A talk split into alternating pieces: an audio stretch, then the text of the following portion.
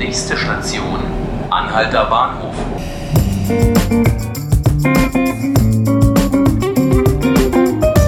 Hallo, hier ist Ruth Ziesinger und Sie hören den Podcast 5 Minuten Berlin des Tagesspiegels.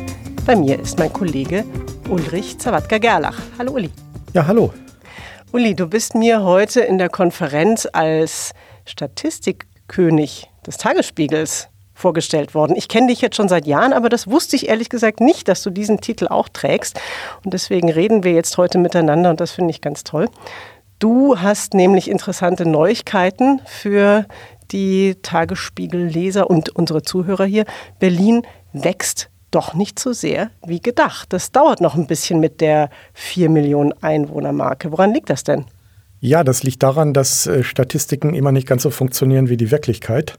Äh, es ist ausgesprochen schwierig, äh, Prognosen für die Bevölkerung ähm, herzustellen, weil man ja viele Annahmen dem voraussetzen muss.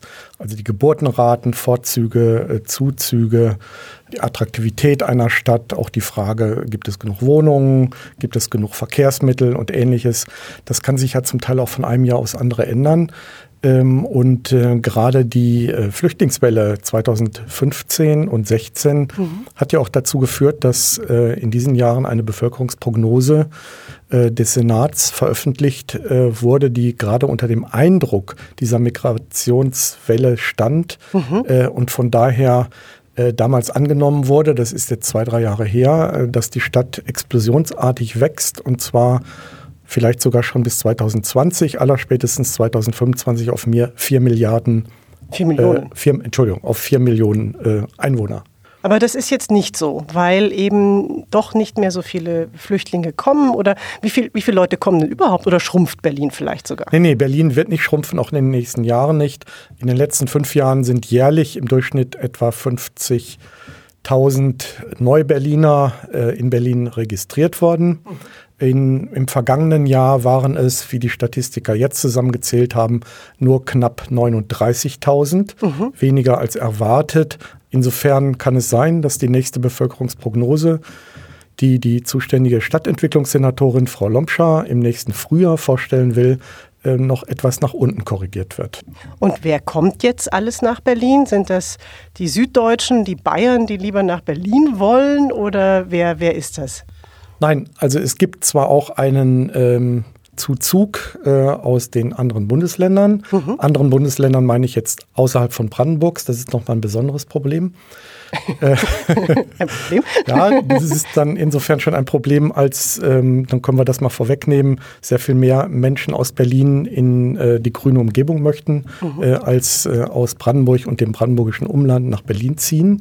Das andere ist eben aber, dass aus den Ländern, vor allem NRW, Bayern, Hessen, den starken äh, Ländern, äh, doch sehr viele ähm, Menschen das nach Berlin zieht, wahrscheinlich aus beruflichen Gründen hauptsächlich oder um hier zu studieren. Mhm. Ähm, aber die große Masse derer, die dem, das Bevölkerungswachstum ausmachen, sind Menschen aus ähm, anderen Ländern bis hin zu den Fidschi-Inseln, von denen gibt es auch drei mhm. Zuzügler, okay. die in Berlin wohnen, man weiß nicht genau wo. Mhm. Ähm, aber 193 Nationalitäten sind inzwischen in Berlin vertreten. Das ist eine Menge. Äh, kämen nicht die Menschen aus dem Ausland, dann wäre Berlin eine schrumpfende Stadt. Und wie ist das mit der Geburtenrate? Ist die, trägt die auch zum Wachstum der Stadt trotzdem bei oder sinkt die auch? Nein, nein, seit über zehn Jahren ähm, ist äh, das Wachstum, also das natürliche Bevölkerungswachstum, äh, positiv und zwar sowohl bei der deutschen wie bei der ausländischen Bevölkerung ähm, gemäßigt positiv. Äh, es spielt jetzt also keine große Rolle. Da geht es um ein paar Tausend pro Jahr äh, von Frischlingen, die dazukommen. Ähm, aber immerhin, es ist besser als früher, als Berlin wirklich eine sterbende Stadt war, noch in den 90er Jahren man davon ausgegangen ist, äh, dass die Stadt so allmählich ausstirbt.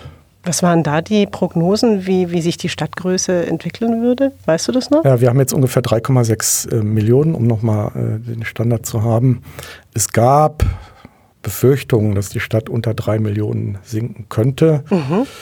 Noch Mitte der 90er Jahre äh, als eben doch ähm, sich herausgestellt hat, dass die erste große Attraktivität, die Mauer ist nicht mehr da. Alle wollen erstmal gucken, wie es in Berlin ist. Aber dann merkte man doch, so eine Großstadt, eine Millionenstadt ist ein schwieriges Pflaster, mhm. das vielen nicht so behagt. Äh, und der große Aufschwung, auch bevölkerungsmäßig, kam erst mit dem Wirtschaftsaufschwung, ähm, der aber erst im letzten Jahrzehnt eingesetzt hat. Du hast vorhin ja angesprochen, warum solche Zahlen wichtig sind, auch für die Politik. Was muss denn jetzt Frau Lomscher, die Bausenatorin, tun? Kann sie etwas entspannter in die Zukunft blicken, weil sie vielleicht doch noch hinterherkommt mit dem Wohnungsbau?